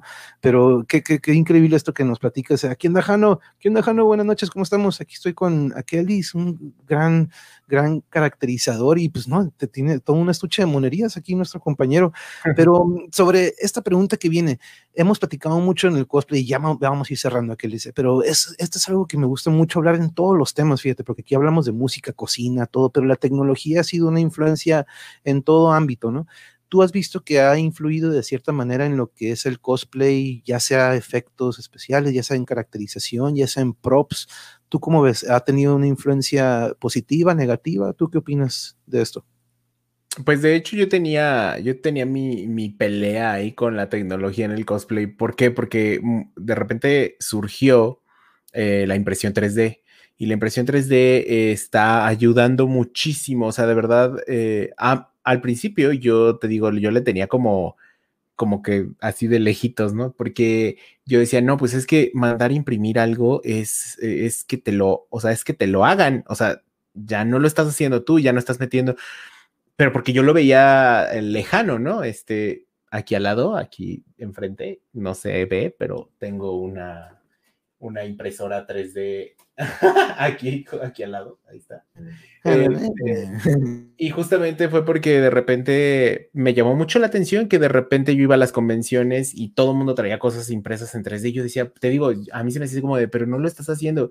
Después entonces te metes a checar y empiezas a ver que no nada más es bajar el modelito e imprimirlo, sino, o sea, de verdad tienes que aprender diseño en 3D a modelar en 3D y luego ya que lo hiciste, ya que lo, es como esculpirlo en 3D, ya una vez que lo tienes, hay que escalarlo y hay que buscar la manera en que quede justamente para tu, para, para el traje que tú quieres y luego de eso hay que imprimirlo y también tiene su ciencia y después de imprimirlo, este, hay que darle acabados porque todo, la mayoría de las cosas impresas salen con estas líneas con las que se arman, ¿no? O sea, se van, se va, se va armando por capas y te va dejando líneas. Entonces hay que eh, lijar horas, hay que poner primer, hay que poner resinas, hay que reparar, hay que poner pintura, hay que todo. Entonces, justo para llegar a lo que te enseñaba, que es la espada que tengo aquí atrás, que fue impresa en 3D, ¿no? Pero que tiene este tipo de acabados y que tiene este tipo de brillos y este tipo de pintura, ¿no? Este, y que no fue no fue que nada más así salió, ¿no? Ya, ojalá, ojalá yo me pusiera a imprimir y ya saliera así como, así como se ve, pero no, o sea, es el mismo trabajo que te, que te lleva, o un poquito más, que te lleva a hacerlo en goma eva, este, o en otro material. Entonces, creo que ese tipo de cosas, los LEDs, por ejemplo, para las armaduras, eh, ahora hay vaporizadores para las armaduras, para que saquen, este, o para los props, para que saquen vaporcito, ¿no? O sea, este tipo de, de materiales que van, vas implementando, pues obviamente también los utilizan en la industria del cine, ¿no? Para que se mueva este, el personaje, para que hagan ciertas cosas. Entonces,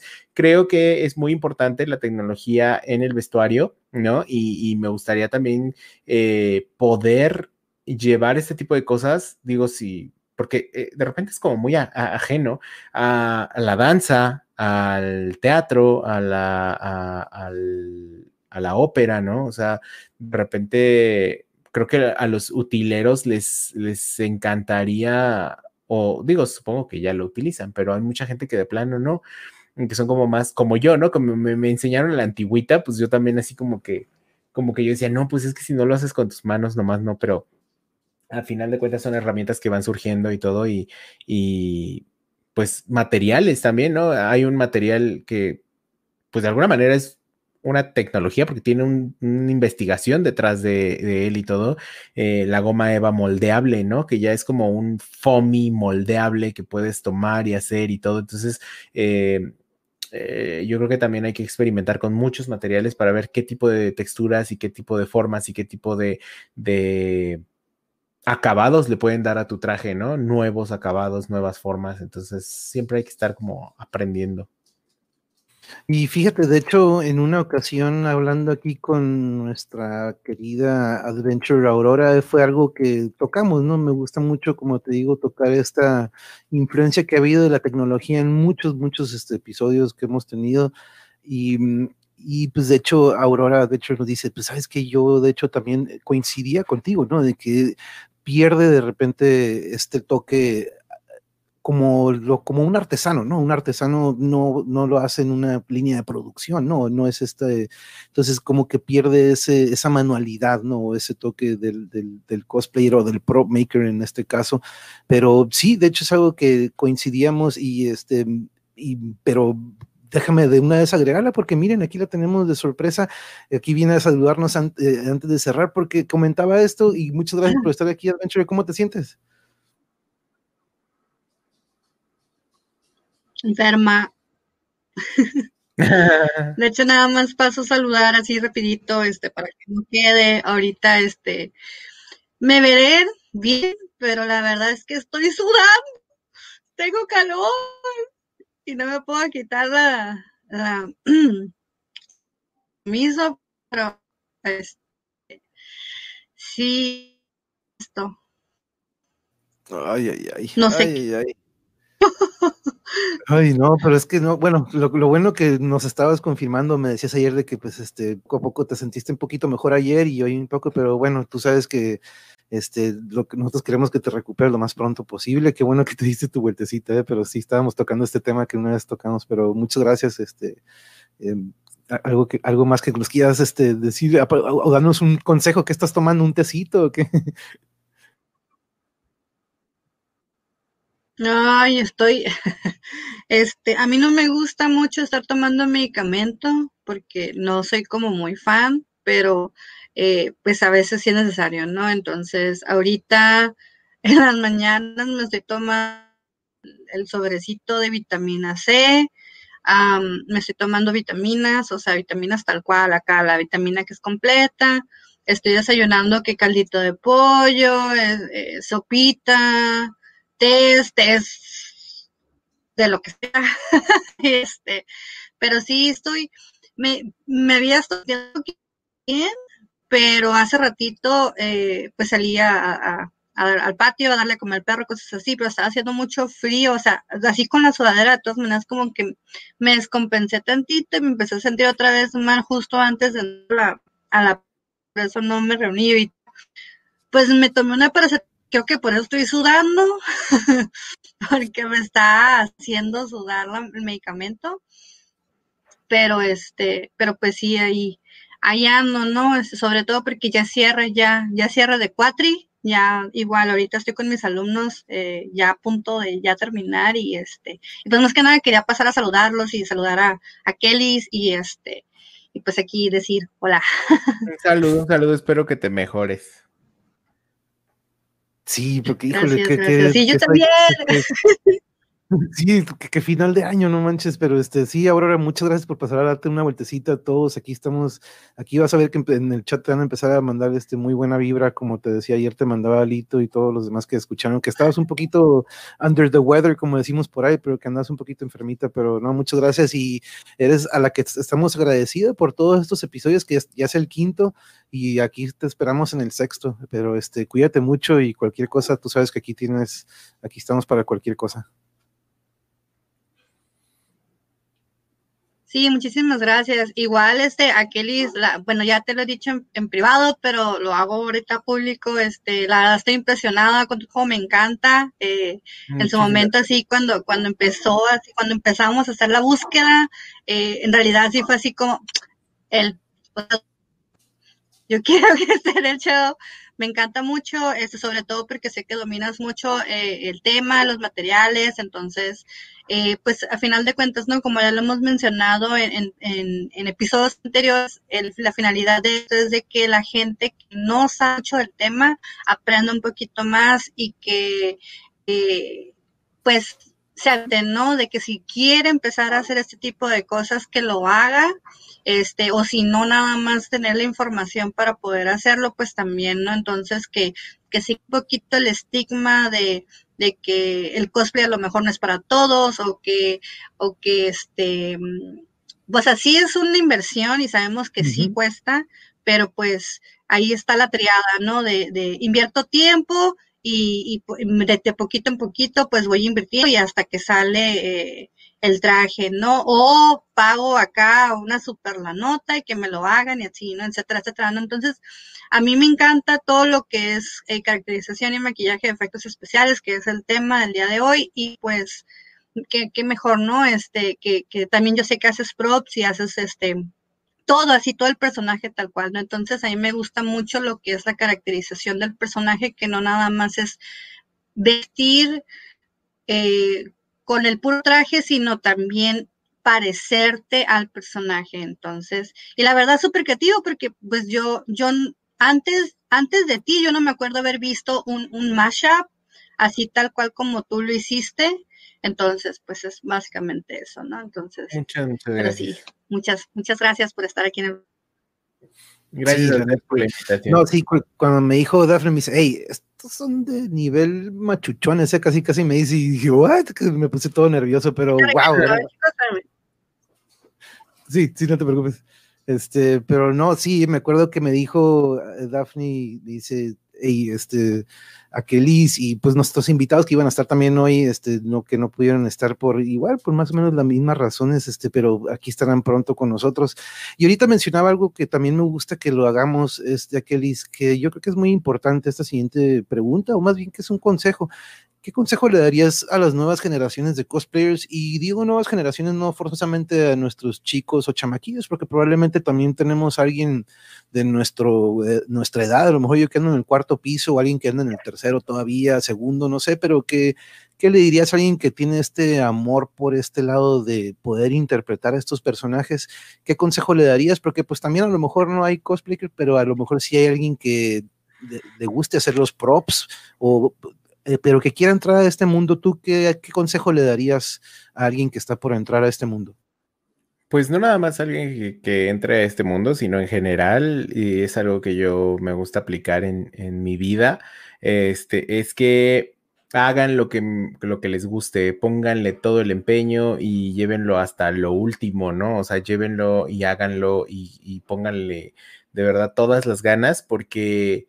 Eh, no, yo conozco mucha gente que de repente está haciendo, trabajando en lugares que no les gustan, haciendo cosas que no les gustan y, están como, eh, hay mucha gente que, que, que, pues no, no se siente como realizada, ¿no? Y, y, de verdad hagan lo que más, más les guste y,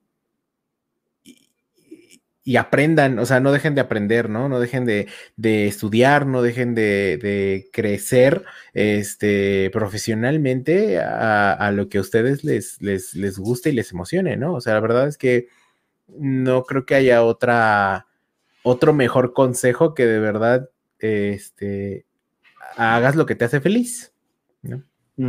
De hecho, ese es, el, es un consejo que corre mucho aquí en el canal, de que eh, muchos de mis invitados aquí son compañeros conocidos o como en este caso el que fue el honor tenerte a ti, que son personas que deciden tomar este camino inclusive de repente que siempre nos topamos con el que, pero a ver cómo te va, ¿no? Pero no deberías de hacer eso, vete mejor, pero que, seguimos nuestra pasión porque nos gusta eh, desarrollarnos o desempeñarnos haciendo algo que nos apasiona, que y eventualmente el trabajo deja de ser trabajo, ¿no? Para algunos, no para todos, pero este, me gusta que ustedes que han llegado a estos niveles o a estos puntos en su vida y que pueden desarrollarlo por medio de este arte que tú haces y que para mí también lo es y es una pasión también para mí y qué, qué fregón ver a, a Ganondorf y a Mario en estas versiones que dices, wow, este, que al igual, ¿no? Yo que, al igual que tú, yo crecí dentro de, todo este mundo. Alaís, un saludo, muchas gracias por estar aquí. Mira, aquí van llegando algunos un poquito tarde, es que a veces comenzamos en otra hora. Este, no, tú no te preocupes, tú saluda y aquí no, no importa que interrumpes. Saludos, José, ¿cómo andamos? Este, pero ah, mira, aquí está una pregunta también muy interesante que a mí también me gusta mucho hacer. Aquelis, ¿Qué tipo de arte te hubiera gustado practicar o a lo mejor hacer, por ejemplo, fotografía, poesía o, algo que de repente se quedó en el camino y, por ejemplo, ahorita nos decías de que, ok, ya, ya logré esto, ¿habrá otro arte u otra pasión que se quedó por ahí que te gustaría desarrollar? Pues eh, ahorita en este momento me gustaría mucho, eh, ya lo había practicado algunas veces, pero nunca de manera profesional o no me, no me he tomado el tiempo de tomar clases. Quiero eh, mejorar mi escultura, o sea, dedicarme a hacer escultura este, ya más grande, de manera más profesional, conocer más técnicas y todo eso. Entonces, eso es algo de lo que, lo que me gustaría hacer. Ah, ok, ok, interesante. ¿La música, te, tienes algún, te identificas con algún género de música? ¿Tienes algún estilo que te guste? Pues me gustan mucho los soundtracks de los videojuegos y de las ah, películas, nada más. ¿Cuál sería tu favorito? Porque a mí me encanta pues, Zelda, pues no se puede quedar fuera, ¿no? Pero ¿cuál sería de tus favoritos que dices, no, este es de los que más escucho? Pues yo creo que casi toda la música del compositor Koji Kondo, que es justamente el que hace Mario Bros, Zelda y todo, todo esto, creo que es el que más me gusta. Oye, sí es cierto, ¿eh? yo, yo me quedé en el Ocarina of Time, si acaso le jugué al Wind Waker, pero ¿tú crees que ha llegado un juego de estos de Zelda que se compare o que supere al Ocarina of Time? Yo creo que cuando llegó Breath of the Wild eh, cambió completamente como la manera de hacer juegos de Zelda. Entonces no es que lo haya eh, no es que lo haya superado, sino vino a cambiar la fórmula completamente. Entonces creo que el Breath of the Wild vino a marcar un parte, un antes y un después de lo que era y de hecho la industria del videojuego también, porque hay muchos juegos que han salido últimamente muy famosos, este, que siguen la misma fórmula de Breath of the Wild, ¿no? Que vinieron a decir, oh, esto les funcionó, pues ahora lo vamos a hacer así, que fue lo mismo que hizo Ocarina of Time en su tiempo. En su tiempo, claro. No, y sí, yo cada vez sigo viendo Ocarina of Time como estos juegos que cambiaron o revolucionaron o fueron influencia, gran, influencia para lo que hoy, hoy tenemos, ¿no? Como videojuegos. Y pues sí, de repente me desconecté, creo que ya salió en Switch, ¿no? Lo que es el Breath of the Wild, o creo que ya salieron estas consolas. Yo, este, pero ah, te quería preguntar algo antes, Dinos, ¿tú qué, ¿tú qué piensas de estas microtransacciones? Yo soy gamer desde Atari, a mí todavía me tocó el Atari el 2600, pues el primer Nintendo me tocó, pero hoy en día, y me encantan todavía los videojuegos, ¿no? Pero veo que estas microtransacciones de repente están, ¿tú qué dices? Eh, medio queriendo exprimir más de lo que ya, o cómo ves tú? estos de que, ok, quieres más, pues compra esta versión, o quieres esta arma, compra esto, que pues es algo que no veíamos en nuestra generación, ¿no? Pues yo creo que de repente mm, hay estudios que se quedan como con las ganas, o sea, es malo cuando luego, luego te sale DLC, ¿no? Cuando están las microtransacciones o luego, luego que, que, y de hecho hasta el juego viene incompleto y te obligan a comprar, ¿no? Pero hay muchos juegos que, por ejemplo, eh, en su desarrollo, en vez de sacar un juego nuevo y de volver a iniciar todo el proceso de realización y todo eso, pueden ir sacando contenido descargable, pero ya después de que le dieron cierto tiempo de vida al juego, ¿no? Lo que pasó con justamente con Breath of the Wild o con algunos juegos que, o otros donde es opcional, ¿no? Como Fortnite, que los skins son opcionales y ya depende si los quieres comprar, pero eso no te hace mejor ni peor jugador, ¿no? Eh, casos como como Resident Evil Revelations 2, que tenías que comprar los capítulos, se me hace una tontería ahí las microtransacciones, pero todo dependiendo del tipo de juego y, de la compañía, ¿no? De, cómo lo hagan. Hay quienes hacen muy buen DLC y hay quienes de plano nomás, no, ¿no? O sea, digo, no, no, no, no, conviene, vamos. Mm, no, sí, porque, híjole, yo me he peleado tanto con eso, pero pues bueno, ni modo, ¿no? Son tiempos diferentes. Pero Akelis, te voy a tener que también invitar para otra ocasión porque aquí tenemos también cada 15 días un episodio relacionado a los videojuegos. Ya le dimos uno al origen, pasamos por todas las consolas desde el bueno, que nos tocó a nosotros, ¿no? No nos fuimos a los 60, 70, ¿no? Pero empezamos de los 80, ya recorrimos la década de los 80, ya recorrimos los 90, pero eventualmente me gustaría tener algo sobre todos estos creadores de Zelda, de Mario, estos, estos personajes japoneses, pero quiero tener uno de Link y de Zelda, ¿no? A, dedicarle uno a ese, entonces, este, ojalá y nos puedas acompañar. Yo, claro, te avisaría con tiempo, te aviso con tiempo porque veo que también tienes este, mucho que aportarnos de ese lado y algo que también abarcamos aquí son los videojuegos, entonces, este, ah, sí, sí, sí. entonces, este, creo que aquí tenemos a, un, a otro gran este, invitado para la lista, pero yo te aviso con tiempo, ¿no? Pero a Kelly, te agradezco mucho por habernos otorgado este, este pues, ya casi hora y media. La verdad que es increíble y, como, y te repito, es un orgullo este, saber que tenemos a personajes y personas como tú y que yo y otros canales puedan darle difusión, porque como dice Alito, aquí nos dice que mm, simplemente yo en lo personal he aprendido que su trabajo y su arte no se veía como, como él lo dice, ¿no? Muchos no conocen o no se difunde mucho este mundo y, este, y, ahorita, por ejemplo, ya conoció a otra persona que está detrás de este mundo, ¿no? Pero este, eh, antes de que, de que nos vayas, déjanos con, si quieres, con un último mensaje. ¿Y qué te pareció la plática, Jerry? Me parece un gran este, espacio para poder platicar de otro tipo de temas, ¿no? O sea, de, de, otro tipo de puntos de vista. Normalmente las entrevistas de cosplay siempre es como, bueno, o sea, siempre es como de, oh, ¿quién eres? ¿Y qué has hecho? Y lo habla y es como que profundizan un poquito más, se puede profundizar un poquito más. Entonces, este, de verdad te agradezco a ti, Aurora, la, la invitación y este, y estoy puestísimo para el de Zelda y este, y me dio muchísimo gusto que poder haber estado acá y platicar con ustedes un poquito y pueden seguirme en las redes sociales como Akelis, así como aparece aparezco ahí. Así estoy en. De hecho, aquí tengo tu página, déjame agregarla, aquí la tengo ya preparada para que vean, porque quería enseñarles, porque no sé si hay problemas si les enseñamos este video que tienes de, creo que es el video que tienes del Skull Kid y de, mm, de también de Ganondorf y de Mario, ¿verdad? Sí, de todo el trabajo que, que he realizado, ahí es como mi reel este, que de hecho creo que lo, creo que lo silenció este Facebook por la música. Creo que tiene ahí un problema de copyright la música. Ah, este, pero, pero mira, ahí está. Yo pensé que lo habían quitado, pero ahí sigue. Este, y sí, justamente fue cuando gané con el Skull Kid, con Ganondorf en la, en la Comic Con. Este, eh, por ahí anda Mario, ajá, exactamente. Y luego, este, por ahí salen mis trabajos, los dividí justamente por eh, maquillaje, todo lo que he hecho de maquillaje, este, todo lo que he hecho de caracterización, de props, de vestuario, este, está, ha estado padre. La verdad es que ha sido una gran aventura y ha sido, eh, la verdad es que cada proyecto que hago, este, me ha traído como bastante satisfacción y pues la idea es, como te digo, seguir aprendiendo para, para seguir avanzando y, haciendo cosas nuevas, ¿no? Entonces, creo que, creo que está padre esto del, de la caracterización.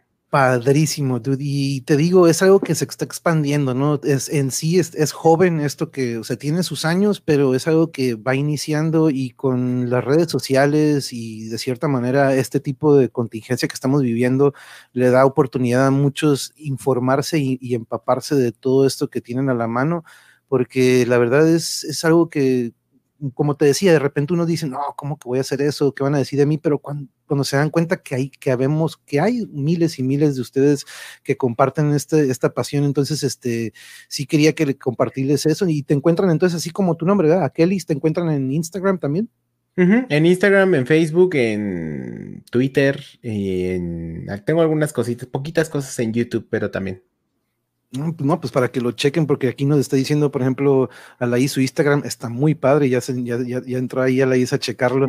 Este, Joel, saludos, Joel, un abrazo a la familia, cuida mucho a tu abuelita y a tu mamá y papá, por favor. Este, pero a Kelly, te agradezco de nuevo mucho y estaré en contacto contigo para ponernos de acuerdo en el de videojuegos cuando ya tenga una fecha más o menos agendada. Yo te aviso para ver si nos acomodamos, porque una cosa también es, yo me, me gusta adaptarme a ustedes para que podamos tener yo sé que ustedes este, de repente los horarios son limitados, entonces yo primero espero que ustedes me confirmen, pero yo te voy avisando entonces. Pero de nuevo te agradezco mucho, Keris, un saludo hasta allá donde estamos, hasta, hasta el Distrito Federal, ¿verdad? Hasta allá estamos, creo que son dos horas adelante, ocho y media de nuevo, que tengas un muy bonito fin de semana, que ya mañana es viernes, pero este, estaré en, contigo, en contacto contigo. A todos los que estuvieron con nosotros les agradezco mucho. Ahorita en una, en una hora vamos a platicar con Shelly, que también del mundo del cosplay. Este, vamos a, igual vamos a desmenuzarle un poquito más a, a conocer sus pasiones y sus influencias. Pero a Kelis, de nuevo, muchísimas gracias, que tengas bonita noche. Gracias igualmente. Hasta luego. Bye, bye. Chao.